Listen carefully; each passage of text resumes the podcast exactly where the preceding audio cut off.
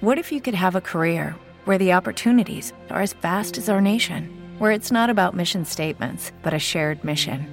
At U.S. Customs and Border Protection, we go beyond to protect more than borders from ship to shore, air to ground. Cities to local communities, CBP agents and officers are keeping people safe.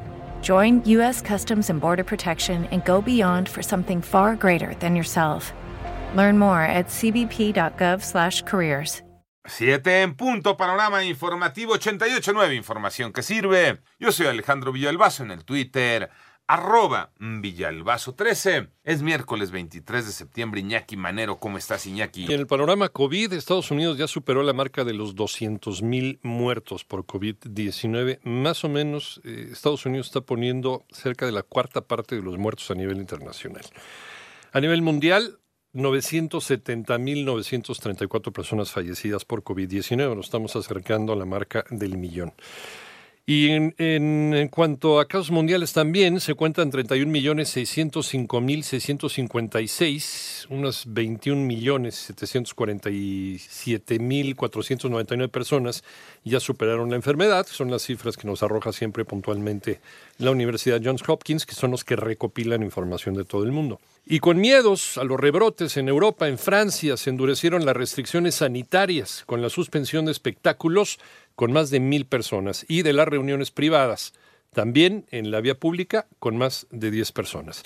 Los estados de Campeche y Chiapas podrían ser los primeros en regresar a clases presenciales, señala Esteban Moctezuma, secretario de Educación Pública. En tanto, así van las cifras en México, Moni Barrera. La Secretaría de Salud informó que ya se confirmaron 705.263 casos de COVID en el país y 74.348 defunciones. Hoy superamos el millón seiscientas mil personas que han sido estudiadas. Así lo dijo José Luis Salomía, director general de epidemiología. Respecto a un posible regreso a clases en algunas entidades, habló Hugo López Gatel, subsecretario de Prevención y Promoción de la Secretaría de Salud. Ningún recinto escolar se recomienda que abra cuando los semáforos no estén en verde. Chiapas y Campeche son los dos estados que pasaron a color amarillo más recientemente y de acuerdo a las predicciones probablemente serían los primeros que pasarían a semáforo verde. Sí y solo si se mantienen las actividades de desconfinamiento en una forma ordenada. No están exentos del riesgo de un rebrote. En 889 Noticias, Mónica Barrera. Eh, recuerda que puedes consultar más acerca de este y otros temas. Por favor, visita nuestra página 889noticias.mx en el panorama nacional. La unidad de inteligencia financiera de la Secretaría de Hacienda confirmó que investiga al ex candidato presidencial Ricardo Anaya, ya que fue implicado en actos de corrupción por el exdirector de Pemex, Emilio L. Eso dice. Bueno. Además, diputados. De que Anaya ¿eh? sí. saliera y se mostrara otra vez en el escenario político claro. y le diera su llegue al gobierno, entonces se habla de Anaya, porque no se había hablado de Anaya. No lo habían tocado. Desde que. Bueno, es que no se ha vuelto a hablar del caso No. Lozoya. No, no, no. Lo no se ha vuelto a hablar también. del caso desde que se dio a conocer eh, parte de lo dicho por Lozoya. No se ha vuelto a hablar. Y ya lo habían vuelto a sacar, ¿no? Hace un par de días. Que, que por unos delitos más y que le están imputando y que Pero otros no cargos. pasa que- nada. No pasa nada, ni pasará. Ni pasará. El testigo de lujo. Bueno.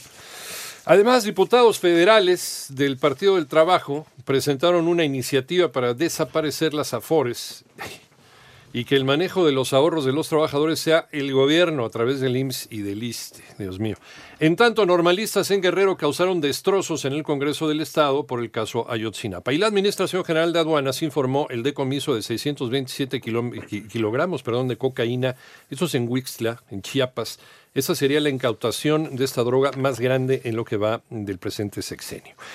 En México baja el ritmo de crecimiento poblacional, María Inés Camacho. De acuerdo con el INEGI, el número de nacimientos en México registró una reducción de 3.2% al registrarse en 2019 2.092.214 nacimientos. Este número en las familias mexicanas muestra un descenso sostenido. Comenzó desde el 2010 cuando se registraron 2.643.908 casos, por lo que en 10 años la cifra anual disminuyó 20.8%. Del total de personas registradas ante el registro civil, el 50.8% fueron hombres y el 49.2% 9.1% mujeres y el 0.6%, esto es 11.523 casos, fue presentado sin vida. Al dar a conocer el reporte sobre características de los nacimientos registrados en México durante el 2019, el organismo detalló que 5 de cada 10 madres que registran a sus hijos declaran que viven en unión libre y casi 3 de cada 10 dijeron estar casadas y 15.5% solteras. Cada mes en los registros civiles del país se dieron de alta a 173.654 bebés en promedio, siendo septiembre el periodo con más sucesos al registrar 194.482 casos. Para 88.9 Noticias, María Inés Camacho Romero. Y en el panorama internacional, al iniciar su Asamblea General, el secretario general de Naciones Unidas, Antonio Guterres, advirtió que el planeta enfrenta el temor por una nueva guerra fría, ahora entre los Estados Unidos y China. Además, en India, el saldo del derrumbe de un inmueble residencial de tres pisos incrementó a 26 personas fallecidas. Más cuerpos podrían ser hallados en los escombros, anuncian las autoridades locales. Y con el escalamiento de amenazas y protestas de musulmanes contra la revista francesa Charlie Hebdo, la directora de recursos humanos de la publicación, Marie Cabret, escapó de su domicilio con ayuda de la policía, temiendo desde luego un atentado.